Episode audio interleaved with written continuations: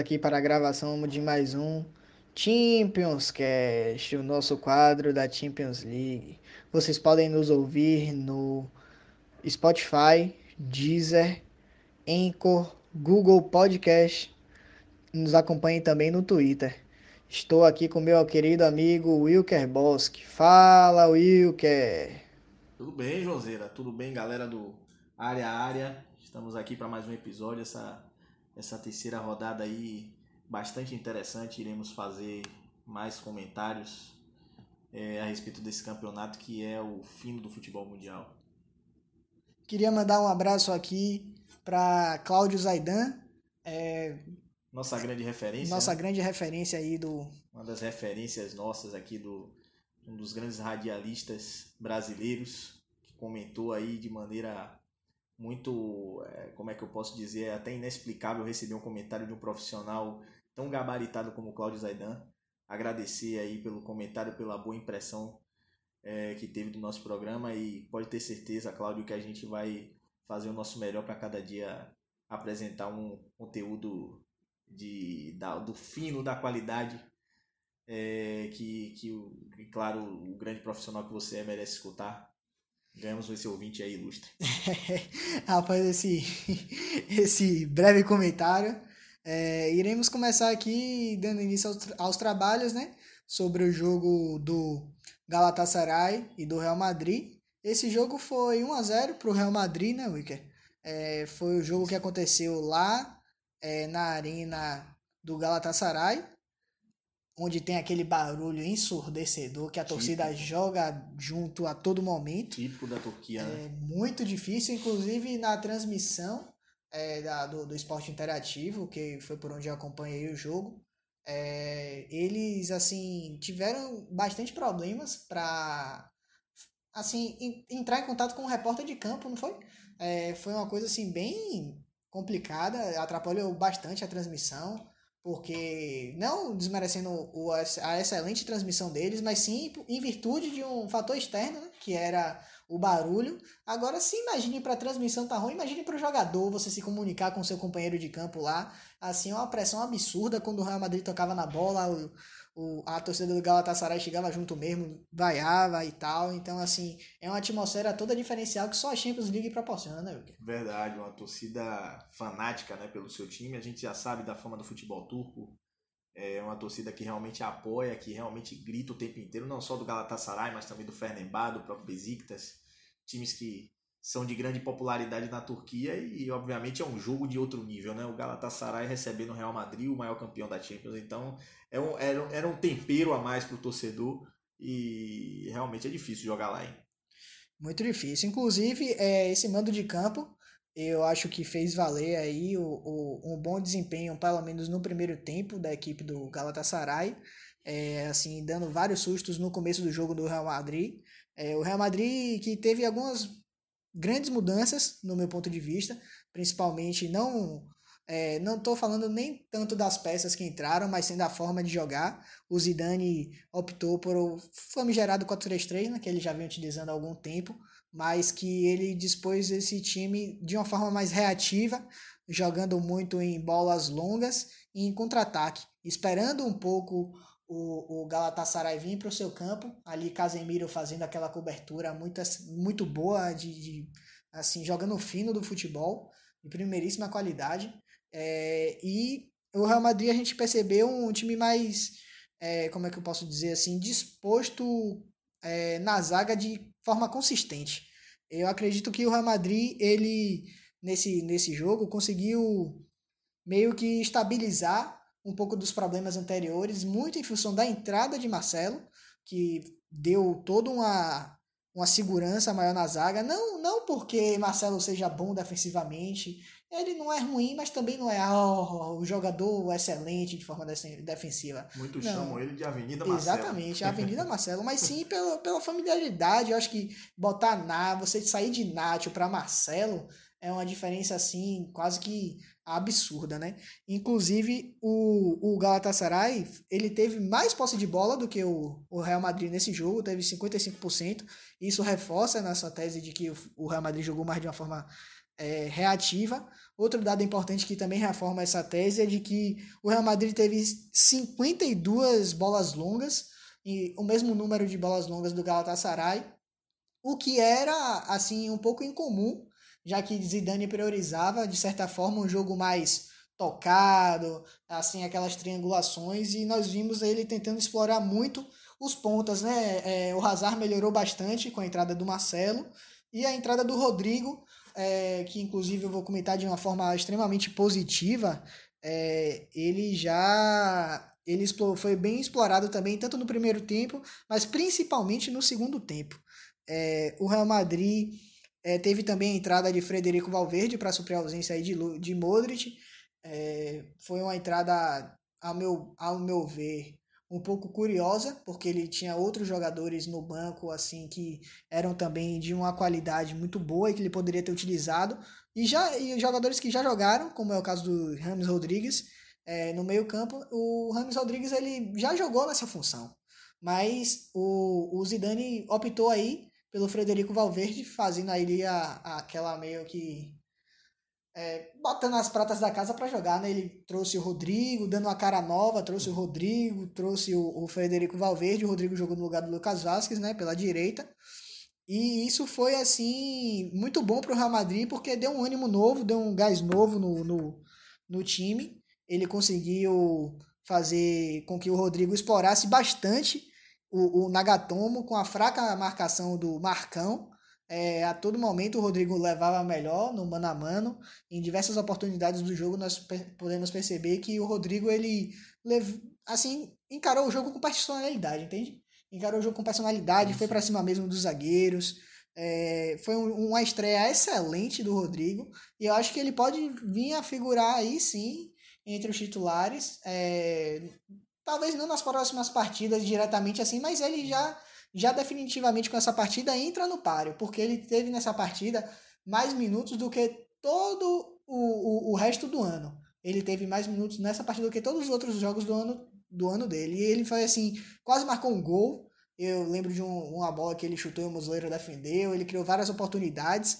E esse jogo foi marcado, né?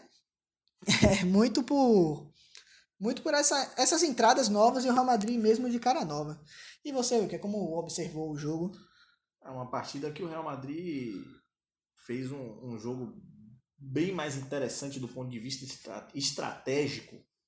Né? O, o Real Madrid que, que veio com uma proposta diferente, justamente buscando surpreender o time do Galatasaray, que esperava um Real Madrid mais desesperado, um Real Madrid precisando da vitória. Obviamente se espera de um clube grande como o Real Madrid um abafa, aquelas, né? Aquela, aquele, aquele jogo da pressão. E o Real Madrid veio justamente diferente com cabeça tranquila, agora saindo um pouco mais desse padrão espanhol, né? Eu diria que esse, esse jogo de toque de bola é bem característico dos times espanhóis, né? Do Real Madrid, do Barcelona principalmente, que são times que apostam muito nesse, nesse estilo de jogo. É, a entrada do Marcelo foi fundamental, a gente está falando de um dos melhores, se não o melhor lateral esquerdo do mundo, é, juntamente com o Hazard jogando pela esquerda, então ajuda, né?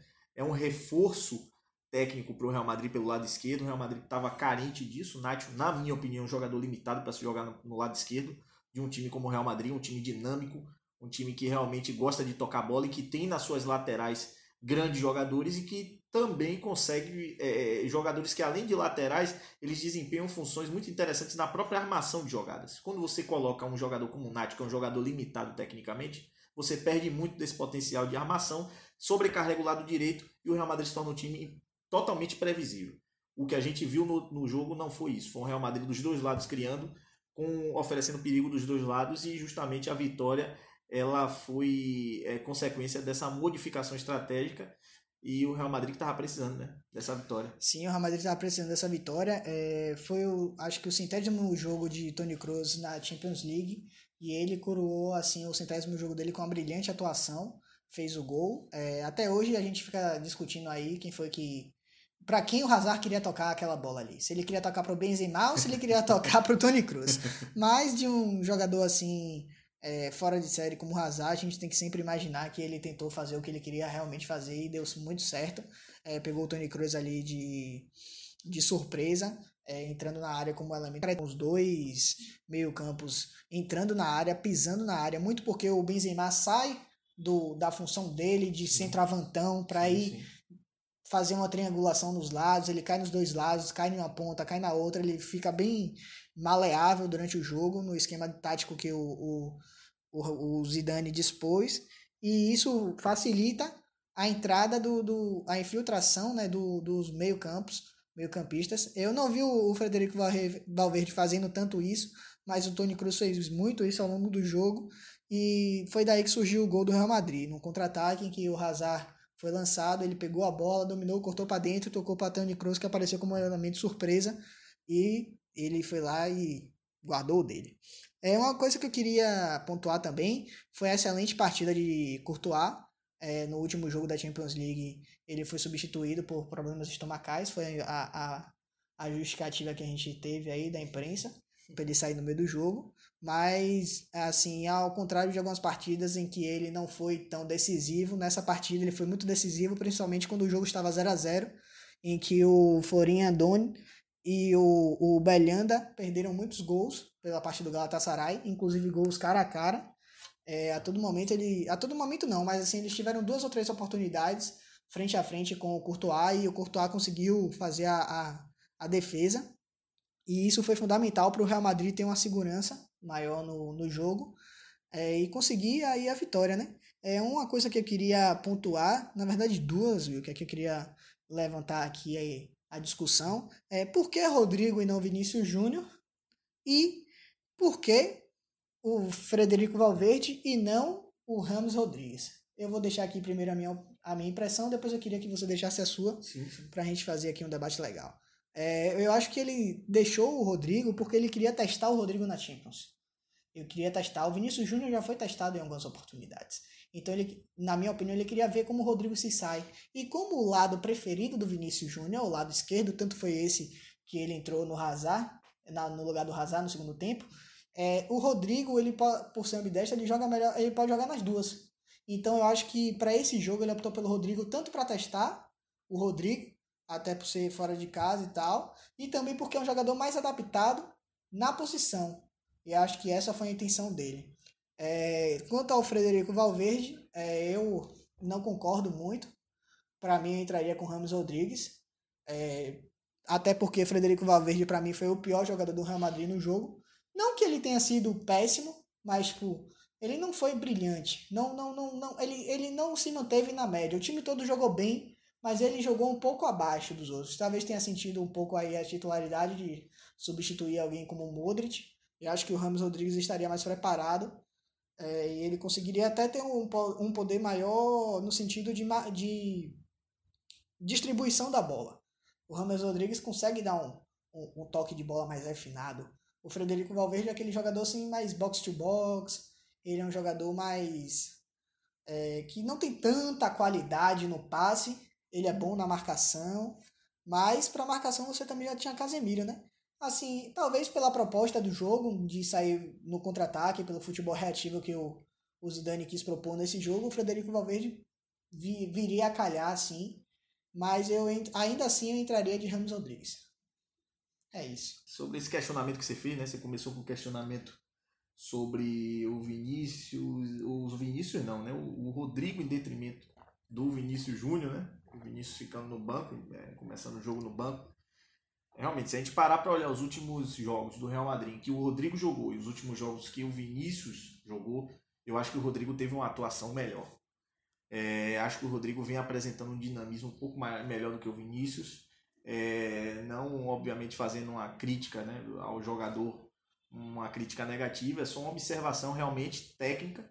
O Zidane, nesse ponto específico, eu acho que o Rodrigo merecia essa oportunidade, até porque vem jogando melhor que o Vinícius. É, mas a gente tem que lembrar que são dois jogadores jovens. São dois jogadores que estão ainda no, no começo de, de, de caminhada pelo Real Madrid, então o Zidane tem que ter um pouco mais de paciência com esses jogadores. É, a opção do Frederico Valverde, ao invés do Ramos, aí você já, né, você já me fez ficar um pouco intrigado aqui, né? Porque realmente, é, se a opção é marcação, se eu não me engano, se eu estiver errado, no próprio Bayern de Munique, quando, quando talvez o Rames Rodrigues tenha feito nos últimos três anos a sua melhor temporada na Europa, Rames Rodrigues jogava de segundo volante no, no meio campo do Bayern de Munique. É um jogador que tem plena condição. Rames Rodrigues não é jogador de marcação. O Real Madrid não precisa entupir o seu meio-campo de jogadores de marcação. Então, quando você opta pelo Rames Rodrigues ao invés de Frederico Valverde, que seria, caso né, o, o colombiano entrasse já no time titular, você teria um maior dinamismo no meio-campo, uma melhor transição, né, uma, uma maior posse de bola do Real Madrid. Isso sem perder é, é, o dinamismo que o Real Madrid queria trazer, sem perder a força de, de, de meio-campo. Eu acho que o Real Madrid não precisava necessariamente optar por um esquema de maior marcação. O esquema do Real Madrid só precisava de ter um futebol reativo, esperar um pouco mais o adversário, mas isso não implica em maior marcação, em maior possibilidade de marcação, né? Então eu acho, eu acho que a opção ela foi um tanto é, equivocada até pelo próprio, até pelo próprio futebol apresentado pelo Frederico Valverde. Apresentou o futebol do ponto de vista a nível de Real Madrid, a nível de, do que o Real Madrid é, um futebol muito abaixo. É, obviamente que é um jogador que não tem tantas oportunidades assim, mas a gente tem que observar né, o que o jogador, o que o Rames Rodrigues pelo bom jogador que é, a inegável qualidade que o Ramos tem, daria maior dinamismo para o Real Madrid, um jogador que pode jogar por dentro, pode jogar pelo lado esquerdo. Então, pode jogar pelo lado direito, por que não? Pode jogar de 10 centralizado. Então, um jogador que tem um dinamismo, um jogador criativo, e que o Zidane optou por deixar no banco. A bem da verdade, eu acho que aí, se você me faz a pergunta, por que, é, por que Frederico Valverde ao invés de Zidane? O Zidane não curte muito o futebol do Ramos, infelizmente, porque com o futebol que o Ramos apresentou no Bayern de Munique, eu não acho que nenhum jogador do Real Madrid no meio-campo tenha jogado melhor do que o Ramos Rodrigues na temporada passada. Nem o Casemiro, nem o Kroos, nem o Modric. Apresentaram muito pouco temporada passada. O Ramos apresentou muito mais e está no banco para esses jogadores. Então, realmente, eu acho que é porque o Zidane efetivamente não curte o futebol do Ramos. Sim, eu acho que nós, a título de Real Madrid, estamos aqui, fizemos uma boa aprofundação.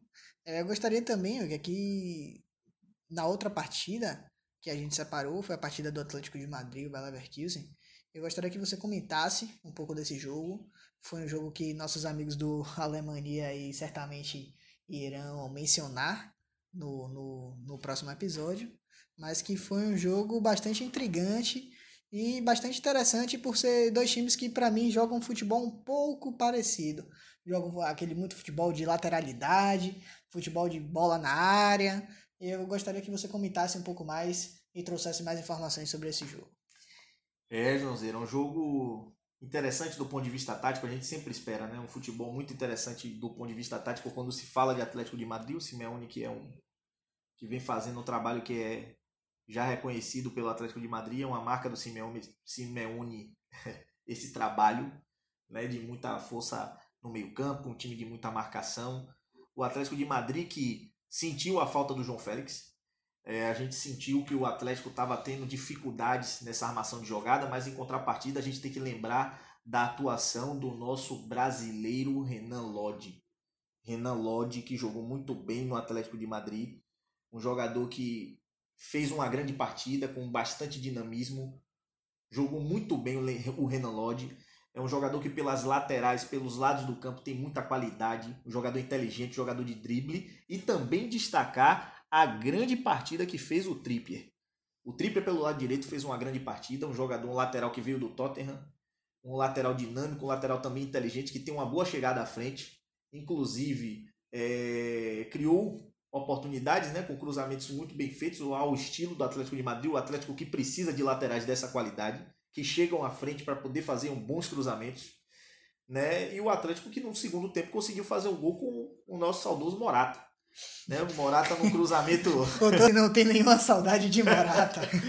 o nosso saudoso Morata, é. né? que fez o gol de cabeça. Aliás, num grande passe. Não foi um cruzamento, foi um passe do Renan Lodge para o gol do Morata. O Morata que na sua qualidade né, se assim a gente pode dizer, né, no seu principal atributo, que é o cabeceio, conseguiu fazer um, um belo gol de cabeça, inclusive. O passe do Renolod, obviamente, foi muito, foi muito bonito. Foi realmente um passe, uma bola colocada com açúcar, com tempero, para o Morata fazer o gol de cabeça.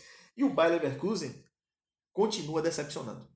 Né? Um time que continua decepcionando, uma equipe que tem um. Que no campeonato alemão, na temporada passada, apresentou uma dinâmica muito interessante, mas que apresentam. O Bayern parece que entra em campo como líder do grupo. a gente não percebe no Bayer Leverkusen nenhum tipo de incômodo pela situação em que se encontra. É um time que joga aquele futebol, vamos jogar aqui, vamos ver se dá, se não dá. Joga burocrático, o futebol burocrático do time do Bayer Leverkusen. Um time com duas linhas de quatro. Joga aquele futebol burocrático. Os dois jogadores da ponta não chegam. Belarabe não jogou nada no jogo. O time sem qualquer dinâmica, um time sem, com, com muito pouco de movimentação. Um time taticamente muito burocrático. Muito burocrático. Não à toa que o Bayern está em último lugar do grupo. Em último lugar do grupo. Um time que mostrou a qualidade, que mostrou o dinamismo do, do, do, do, do da, da temporada passada, e aí nossos amigos do Alemanha sabem disso muito bem, podem explicar até melhor do que a gente. Um time com qualidade, com toque de bola, com dinamismo. É verdade, perdeu um grande jogador como o Brandt. Era isso que eu ia aqui é, pontuar, Wilker. É, se me permite interromper. É, favor, acho, que essa, acho que a saída do, do Julian Brandt foi fundamental para esse declínio do, do Bayer Leverkusen, porque ainda que ele tenha uma zaga teoricamente consistente ali com a dupla do, dos irmãos Bender, Lars Bender e Sven Bender, é, ele perde um pouco do poderio ofensivo que era a, a, o escape, era a válvula de escape, que era o Julian Brandt. Fazia excelentes atuações juntamente com o Kevin Voland. Eles tinham um dinamismo muito interessante. Eles se encontravam no jogo e isso fazia muita diferença no, no futebol do, do Leverkusen. E é, a peça de reposição não veio à altura do Julian Brandt e isso é, eu acho que dificulta bastante a vida do Bayer Leverkusen, principalmente na Champions League, que eles encontram um, um, uma necessidade, uma, digamos assim, um, um, um nível técnico muito maior do sombra de dúvidas. É um time que deixou muito a desejar. É, o Bahia precisa, vai ter, ainda há chances matemáticas para o Bahia, mas tem que vencer as três partidas que lhe restam, se não me engano aqui. É, vai ter uma parada já duríssima contra o Atlético de Madrid, se não me engano. A gente vai falar lá na frente sobre os próximos jogos. É, vai pegar o próprio é, Atlético de Madrid e a própria Juventus ainda, novamente nos jogos de volta.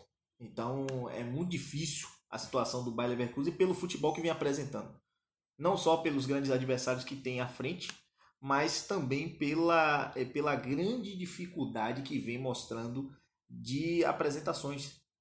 Né? Uma, uma equipe que realmente está mostrando futebol, volto a dizer, burocrático. Essa é a palavra do futebol do Bayer Leverkusen, que está decepcionando não só ao seu torcedor, mas também a todos que esperavam part... um, um campeonato, uma Liga dos Campeões um tanto mais dinâmica desse time alemão. Mas é, a situação muito difícil, José, do, do Bayer Leverkusen. É, encerrando aqui um pouco o Bayer Leverkusen, passando, passando agora para os jogos da, da quarta-feira, eu queria comentar um pouco do, pra, do que foi para mim o melhor jogo e o jogo mais esperado dessa, dessa roda, terceira rodada da Champions League, que foi a Inter de Milão de Antônio Conte e o Borussia Dortmund de Favre. É, assim, eu queria destacar aqui que o Borussia Dortmund entrou numa formação diferente, uma formação que tentou espelhar o, o time do, do, da Inter de Milão. Eles entraram com a linha de três, é, jogando no 3-4-3, com a bola e 5-3-2 sem a bola, em que Julian Brandt fazia, que veio do, do Leverkusen, fazia o movimento de fechar com o meio campo, junto com Witzel e Devaney. É, uma ausência que eu queria destacar aqui é de Royce, porque ele teve uma, uma gripe, seria um jogador fundamental nesse jogo. E Mário Götze. Além de Mário Götze, Paulo Alcácer também tá, tá fora. É, agora, os dois estão fora, tanto Paulo Alcácer quanto é, Marco Reus foram, estão de fora por causa da. em virtude de problemas médicos, mas a, a o Mário Götze estava na reserva, inclusive me surpreendeu bastante é, ele na reserva para o Torgan Hazard. É, ainda que esse jogador tem, venha vindo de uma temporada muito boa no Guabá, é, ele não.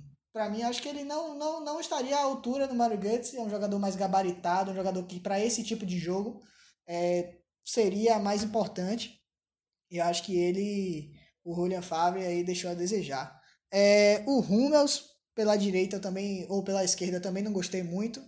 É, acho que o Hummels deveria ter jogado centralizado, porque é um jogador mais pesado, inclusive é, ele assim sofreu durante algum tempo no jogo, depois da, principalmente na entrada do Expósito, é, ele sofreu assim um pouco no jogo, porque é, é um jogador que ganha quase todos os desarmes, mas que ele ganha o desarme quando ele tem tempo para se posicionar. Se ele não tiver muito tempo para se posicionar, ele não vai conseguir correr. Porque ele já tem uma idade avançada, ele não vai conseguir disputar na velocidade com o Lautaro Martinez.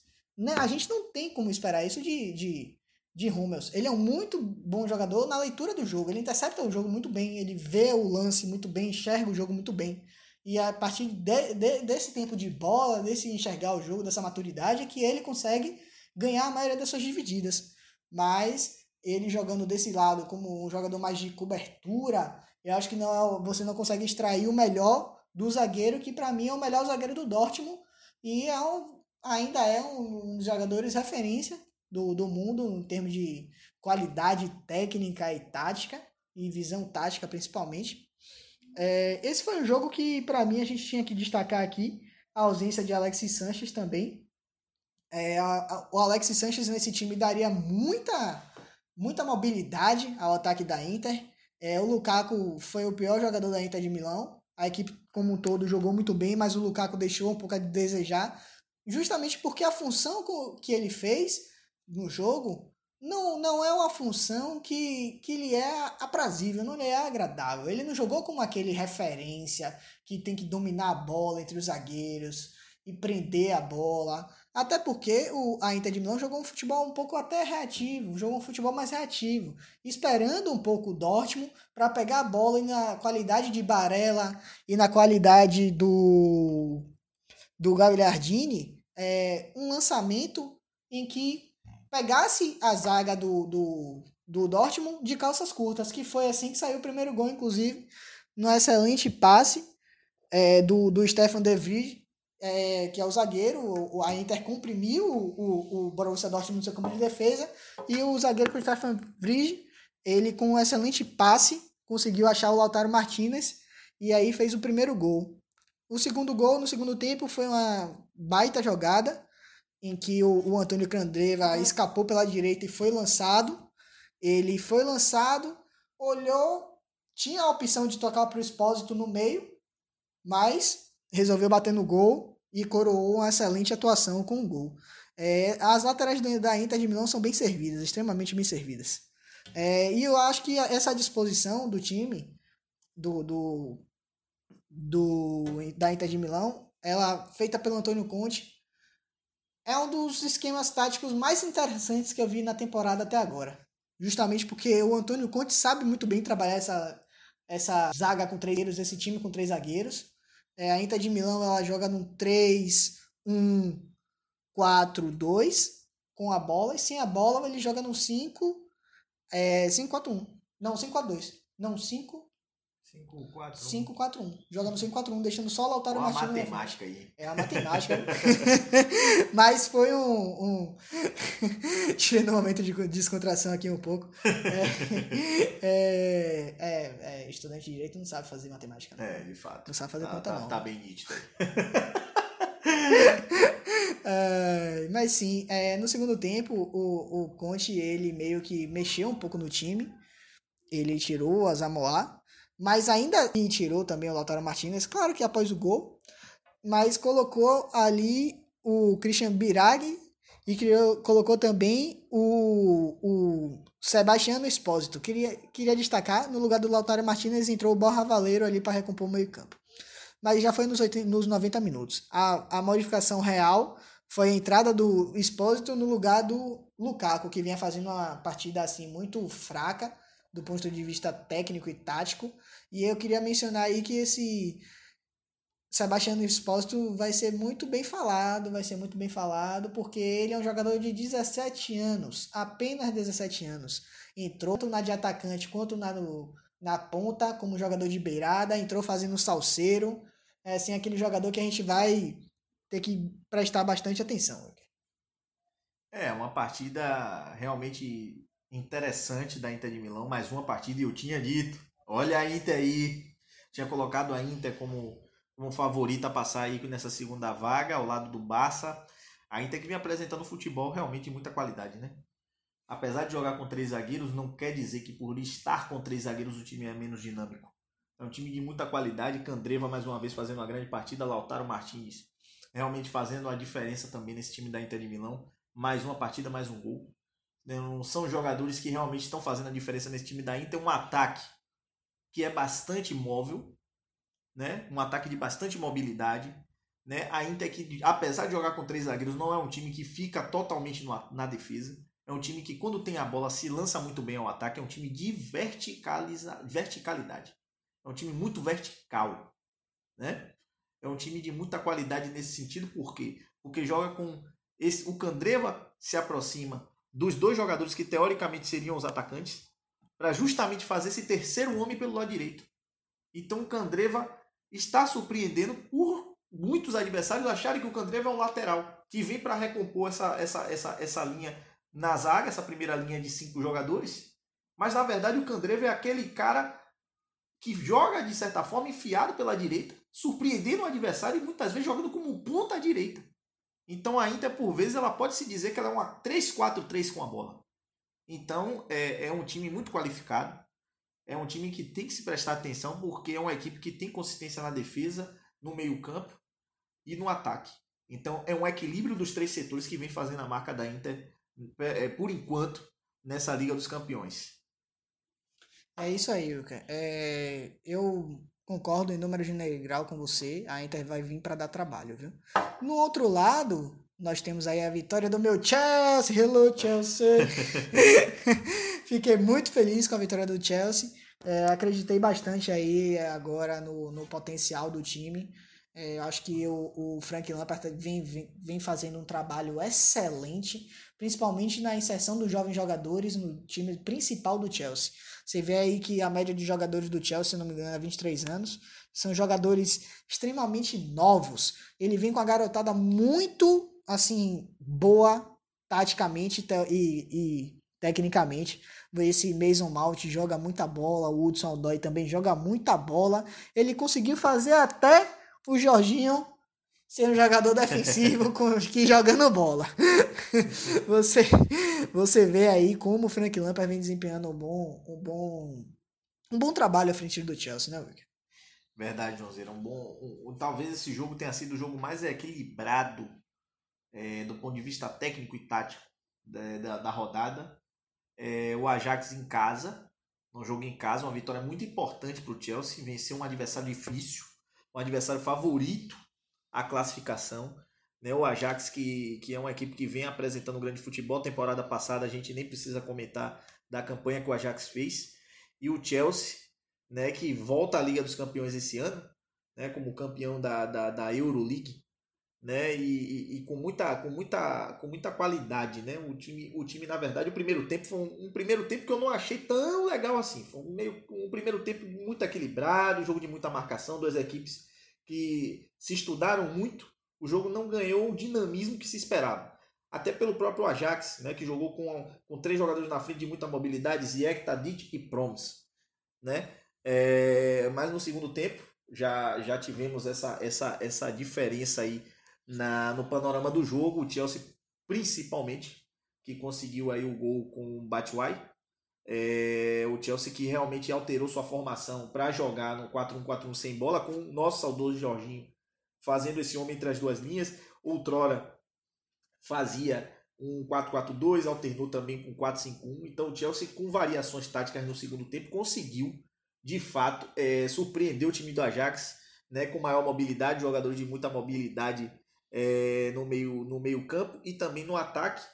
O Ajax, que apesar do seu dinamismo, não conseguiu fazer o gol, mas a gente não pode também aqui deixar de é, ressaltar a vitória do Chelsea. Ganhou ainda mais é, brilho justamente por enfrentar um Ajax que não jogou mal no segundo tempo. Pelo contrário, o Ajax entrou com a formação desses três jogadores de mobilidade, justamente para a entrada de jogadores como o Van de Beek, que também tem uma boa chegada na área, então é, é uma vitória muito importante para o Chelsea porque dá uma, um, um, novo fôlego, um novo ânimo para o Chelsea é, no prosseguir do grupo, acirra essa briga aí né, pela primeira colocação. Continua achando que o Ajax é, deva passar em, em, primeiro do grupo. É, mas a gente não pode esquecer do Chelsea, que é um clube grande, um clube que tem título também de Liga dos Campeões. Então, é, é, é um jogo bastante interessante que apimenta também essa disputa aí pela classificação. Em primeiro lugar, no caso. É isso, eu queria só para finalizar aqui essa partida do Chelsea, registrar um comentário que o Wilker jogou, o William jogou, o Wilker, ó, daqui a pouco você tá jogando no Chelsea. Opa! o William jogou bem abaixo do esperado e a tendência é a entrada do Pulisic aí, que jogou muito bem, a entrada do Pulisic aí nesse, nesse local. É, tomar aí a vaga do, do, do William. É, vamos aqui passar agora para a análise dos grupos eu queria comentar aqui um pouco do, do, do grupo A, que teve aí a vitória do Paris Saint-Germain, incontestável vitória do Paris Saint-Germain em cima do Clube Bruges, é, com o hat-trick de Mbappé. Opa! Mbappé jogando muito. Alelebe. Jogou. jogou muito. Nosso querido Tartaruga Ninja jogou muito. Jogou muita bola, jogou demais. É, eu acho que vai passar sim PSG Real Madrid e o PSG vai passar em primeiríssimo do grupo, Wilker. É, rapaz. Paris Saint-Germain que vem começando muito bem.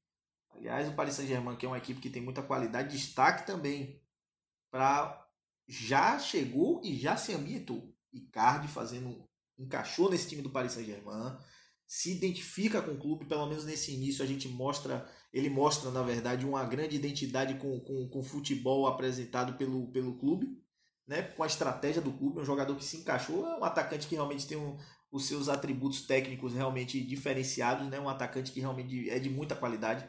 Não dá para discutir a qualidade do Icardi, então é um Paris Saint-Germain que, que vem forte né? nessa luta aí, nesse sonho. É, é, cada vez que com esse fervor né, que o Paris Saint-Germain tem de conquistar a Liga dos Campeões. É, acredito que realmente também passem Real Madrid e Paris Saint-Germain, até pela própria qualidade das duas equipes e as outras duas que estão em disputa. Acho que é muito distante a qualidade técnica, a disparidade entre as equipes. Isso aí, meu querido Luca. Já no grupo B, tivemos aí a vitória de virada do Bayern de Munique em cima do Olympiacos e a incontestável vitória do Tottenham em cima do Slavia Praga depois daquele 7. 6. É... Foi 7 ou foi 6?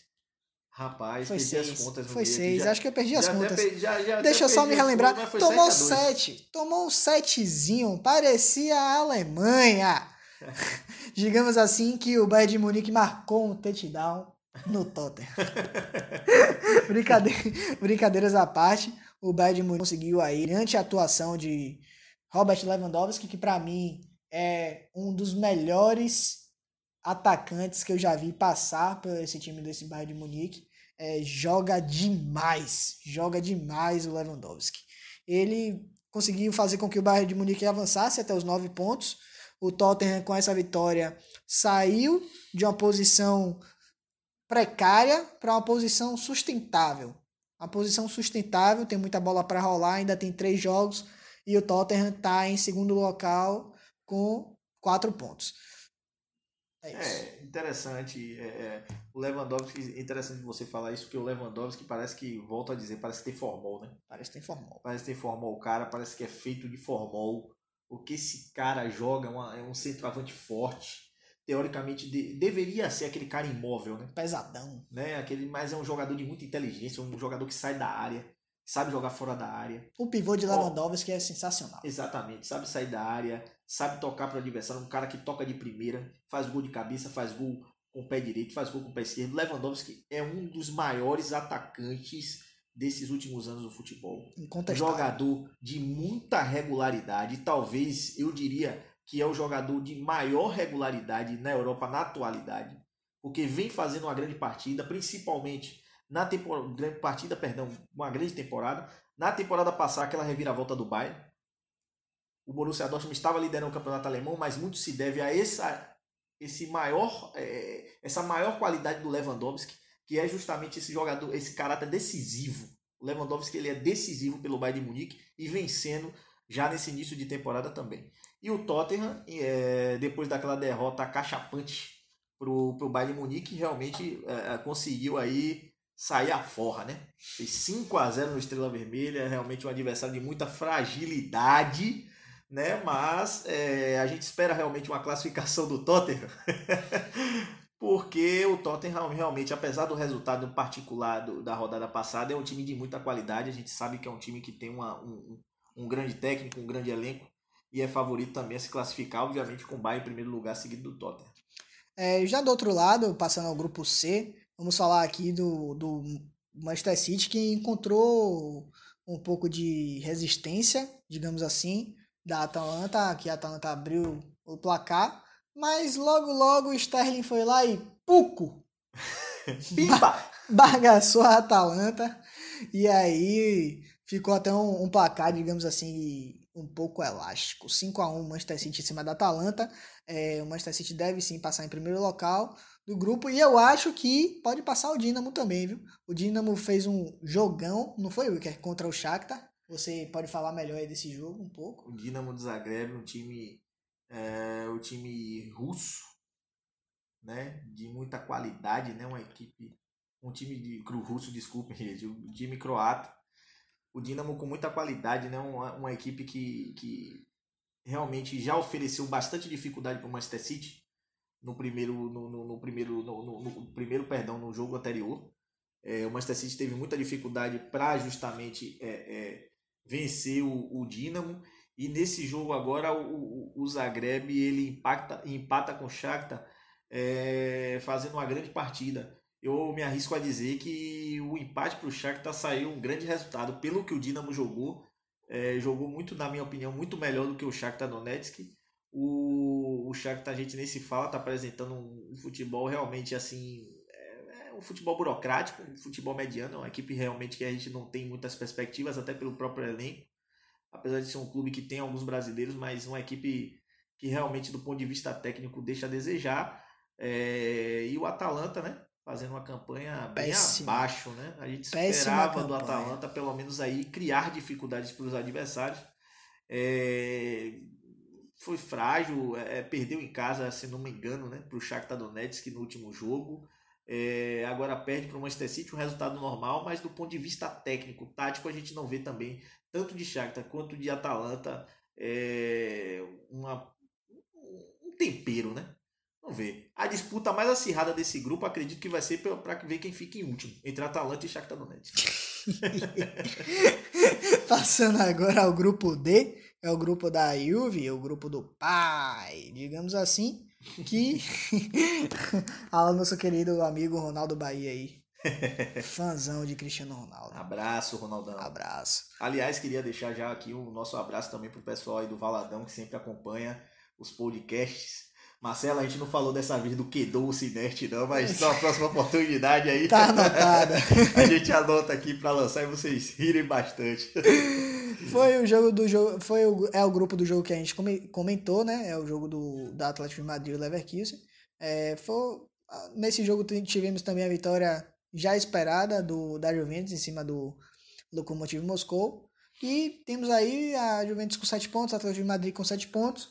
Os dois devem passar realmente, não deve haver mais muito muito que questionar nesse grupo não. É, eu acredito que a surpresa vem gira em torno do Leverkusen ser o último colocado com três derrotas, fazendo a campanha similar à da Atalanta. E nem o... o Genk nem o Genk tá pior do que o Leverkusen nessa Champions League. É, o Leverkusen realmente decepcionando, como a gente já falou, a gente não vai se delongar muito nessa análise mas também destacar a partida do Lokomotiv que deu um trabalhinho para a Juventus. Viu?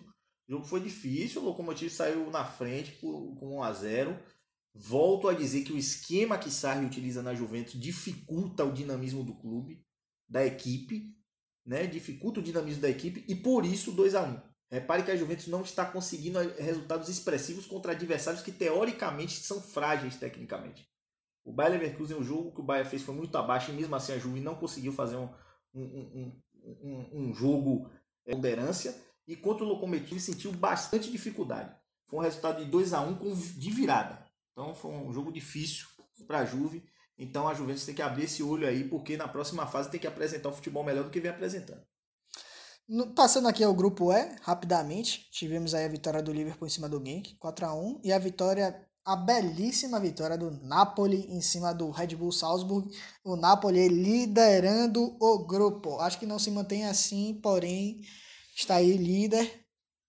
O, o, o Ancelotti fazendo um, um bom trabalho em cima do à, à frente do Napoli. Queria ressaltar aqui que o Ancelotti é velho, mas não morreu. Não, velho, mas não morreu e conhece muito bem essa Champions League. Conhece muito bem. É um treinador que a gente dispensa comentários aqui, né? O Ancelotti que, na minha opinião, treinou aquele Real Madrid campeão da Liga dos Campeões. Na minha opinião, a temporada do Real Madrid beirou a perfeição. Beirou a perfeição e foi no comando do Ancelotti. Em que pese Zidane aí tenha conseguido títulos e resultados expressivos com o clube, mas a gente tem que lembrar daquele título que o Ancelotti conduziu o Real Madrid. É, é um técnico que a gente já sabe da qualidade e não atua. O Napoli vem apresentando um grande futebol que, de passagem, também merece a gente ressaltar aqui que muito se deve ao nosso querido Sarri. É, o Sarri trouxe uma outra mentalidade para o Napoli e que se hoje o Napoli está tendo um papel de destaque é muito em, em, em, virtude desse, desse novo pensamento que o Sarri introduziu no time. É, o Liverpool, como a qualidade inegável que a gente já conhece, atropelou o Genk 4 a 1 resultado já esperado do Liverpool, essa equipe. O Liverpool que no primeiro jogo em que Pérez tenha perdido, né? Se não me engano, foi na primeira rodada que o Liverpool perdeu para o Napoli. Foi. Se não me falha a memória. O Liverpool que vem agora de uma vitória contra o Salzburg e agora consegue a vitória contra o Genk. É, mais que favorito. Na verdade, o Liverpool não perdeu, né? O, o, ah, não, o Liverpool, o Liverpool perdeu, perdeu, perdeu. perdeu foi, foi sim, foi sim, foi sim. Foi sim. Isso mesmo, desculpe. É, passando aqui a análise do grupo F, o grupo para mim mais interessante da, da Champions. É, foi o grupo que a gente destacou aí, o jogo do Inter e Borussia Dortmund, que voltam a se enfrentar na rodada que vem lá na arena do, do, do Borussia Dortmund com a muralha amarela e talvez faça a diferença. Teremos, Inter, teremos o retorno aí vai de Marco Reus e o Inter. bicho vai pegar. Cuidado com a Inter. O bicho vai pegar, estou ansioso aí para esse jogo da semana, do, do, dia 5 de novembro.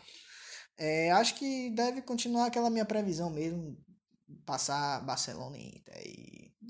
É, é assim, é. Você apostou no Dortmund. É, o Dortmund. Você é, apostou é, no Dortmund. É, é, Você apostou no Dortmund. Todos aqui estão de prova. Primeiro episódio, eu disse que daria Inter e Barça. E ele apostou no Dortmund. Não mude a sua opinião, meu Dortmund, amigo. você está. Pode mudar, mas Dortmund, você está me fazendo papel de chacota. Inegável, né? Dispensa comentários aí. É o grupo da morte. Realmente o Barça deve passar. E aí fica essa disputa entre Inter e Dortmund. Até pelo próprio futebol que o Barça vem apresentando, né? Vem conseguindo resultados muito importantes aí. É... E a Inter e o Dortmund devem brigar por essa vaga. O Estrela Vermelha será que tem chance? Acho que não. Né? Slavia Praga. Slavia Praga, desculpe. Estrela Vermelha não, Slavia Praga. Deve. Será que vem buscar alguma coisa? Vem buscar não, nada. Né? Vem buscar não ser, não ser o pior. Né? Vem buscar experiência. Deixa pra próxima. no grupo G, tivemos aí a vitória surpreendente do Benfica, que tá em último colocado, mas que é, pareceu ressuscitar, né? Dos mortos aí. Foi jogando lá na sua arena. O, o Benfica fez um, no Estádio da Luz, fez um, um jogo bom. Um jogo muito bom. Ganhou do Lyon, que tem para mim o melhor futebol do grupo, mas que esse é um grupo também interessante. É, do outro lado tivemos a máquina alemã, a máquina alemã do Leipzig ganhando do, do Zenit. Era um resultado esperado pelo futebol apresentado pelo Leipzig, que eu acho que deve ser o destaque do grupo e passar em primeiro colocado. É, grande vitória do Leipzig, é, Benfica conseguindo a vitória sobre o Lyon. É, o Lyon que vinha é, é jogando um pouquinho melhor do, que essas duas últimas equipes aí, né? É, o Zenit e o Lyon vinham jogando até bem. É, ambas as equipes perderam. Vitória do Leipzig e do Benfica. Uma recuperação dessas equipes é realmente. A, continua acreditando que deva passar o Lyon né? e, o, e, o, e o Leipzig.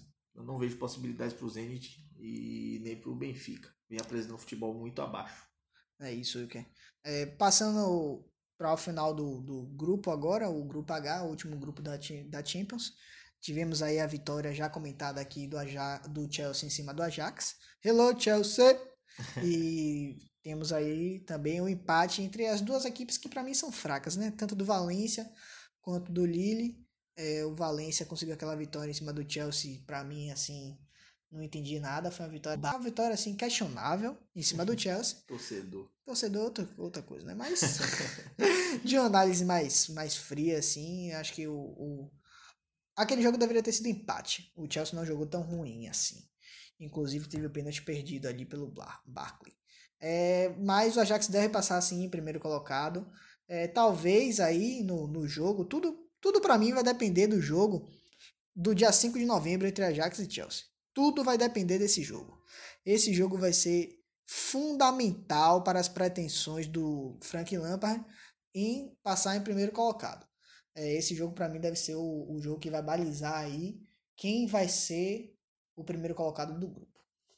É, Valência e Lille, tecnicamente, equipes bem abaixo. Não vale é, muito aqui a gente delongar a análise.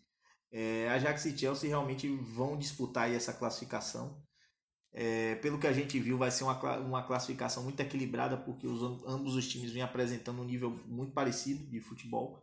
É, acredito que o Ajax deva ser o primeiro, mas o Chelsea não vai se é, não vai vender barato essa classificação do Ajax em primeiro lugar.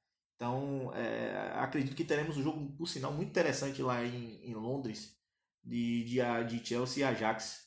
Mais um espetáculo aí para o torcedor, para a gente que, que gosta de um futebol bem jogado, duas equipes que realmente vêm apresentando nesse início de temporada um futebol bem bacana.